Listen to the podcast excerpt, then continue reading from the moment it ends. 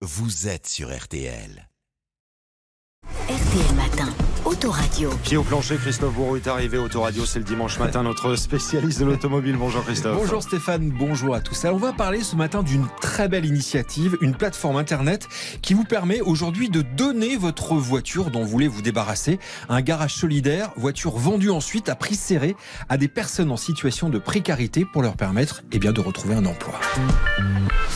Et donc, si on donnait sa voiture pour une bonne cause Oui, alors que des milliers de voitures sont vieillissantes en France, hein, l'âge du parc moyen est de 11 ans tout de même. Plutôt que de mettre ces voitures à la casse, elles pourraient encore rendre service et être vendues ou louées. C'est le constat que dressent les sénateurs écologistes qui vont déposer en décembre prochain une proposition de loi en ce sens. Et justement, une plateforme Internet permet déjà de donner sa voiture aux plus démunis, aux personnes en recherche d'emploi. Nom de cette plateforme, donnersavoiture.org. Alors c'est simple, vous vous inscrivez, vous renseignez euh, l'année de votre voiture, son immatriculation. En quelques clics, c'est vraiment très très rapide. Si votre voiture est retenue, elle sera ensuite proposée à un prix vraiment rikiki à des personnes en situation de précarité.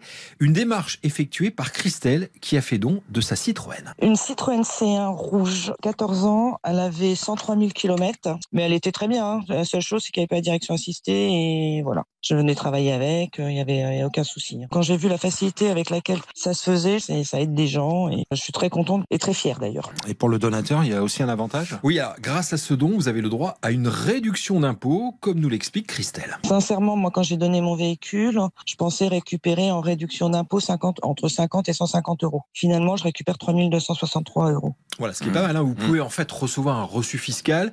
La déduction d'impôt est à hauteur de 60% pour les entreprises et 66% pour les particuliers. Et du coup, est-ce qu'avant d'être proposé ces voitures passent par l'expertise d'un garage? Oui, et pas n'importe lequel, un garage solidaire. Alors vous savez, le principe des garages solidaires, ils réalisent des réparations à prix cassé pour des personnes démunies. Il en existe un peu partout en France. Justement, direction près de Paris, rencontre avec Guillaume Garçon à la tête de l'association Essonne Mobilité qui gère notamment le garage solidaire de Saclay. On va faire un diagnostic euh, du, véhicule pour voir si, euh, si ça vaut le coup de faire les, de faire les réparations. Euh, on sait quand on a des gros dégâts de carrosserie ou, ou un pare-brise qui est fêlé, c'est entre 200 et 500 euros. Donc c'est souvent pas très intéressant de prendre le véhicule qui est âgé, qui est en moyenne. Aujourd'hui, moi sur 2023, le, la valeur moyenne d'un véhicule c'est 2300 euros. C'est dans ce garage justement que vous avez rencontré une bénéficiaire. Elle s'appelle Amina, 40 ans en recherche d'emploi, sans voiture. Alors impossible pour elle de décrocher un travail, un CDD ou un CDI. Elle a donc fait appel à ce garage solidaire pour acheter sa voiture, ce qui aurait été vraiment impossible impossible dans une concession classique. C'est un Golf 5. En termes de kilomètres, on est à 164 000.